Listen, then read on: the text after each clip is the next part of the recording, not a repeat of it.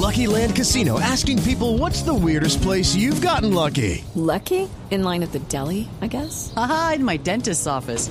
More than once, actually. Do I have to say? Yes, you do. In the car before my kids' PTA meeting. Really? Yes. Excuse me, what's the weirdest place you've gotten lucky? I never win and tell. Well, there you have it. You can get lucky anywhere playing at LuckyLandSlots.com. Play for free right now. Are you feeling lucky? No purchase necessary. Void where prohibited by law. 18 plus. Terms and conditions apply. See website for details.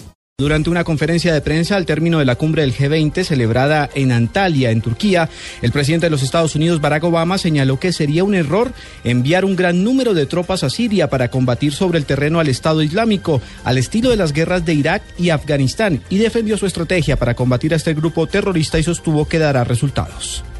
Here at the G20, our nations have sent an unmistakable message that we are united against this threat. ISIL is the face of evil. Our goal, as I've said many times, is to degrade and ultimately destroy this barbaric terrorist organization. La Oficina para la Coordinación de Asuntos Humanitarios de las Naciones Unidas denunció que aproximadamente 3.000 personas de 15 comunidades indígenas y afrocolombianas de la cuenca de los ríos Truandó y Salaquí en el municipio de Río Sucio y en el río y en el municipio del Carmen del Darién están confinadas por combates entre grupos armados no estatales y grupos armados post-desmovilización.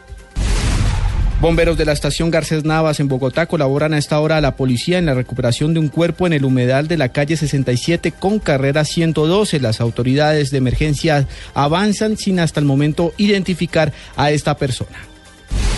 Según la información de la seccional de tránsito y transporte de la Policía Nacional en Bogotá, se han movilizado hasta el momento 386.073 vehículos durante este puente festivo en la capital del país. Hasta el momento han ingresado 133.000 en las últimas horas. El expresidente de la Corte Nacional Electoral de Bolivia, José Luis Exeni, será el coordinador general de la misión de observaciones de UNASUR en los comicios legislativos de Venezuela. Así lo revelaron en las últimas horas fuentes gubernamentales a la agencia EFE. El actor estadounidense Charlie Sheen, recordado por sus papeles en Platoon y Wall Street, además de su protagónico en la serie Two and a Half Men, quien anunciará mañana en el programa Today de la NBC que padece el virus del SIDA.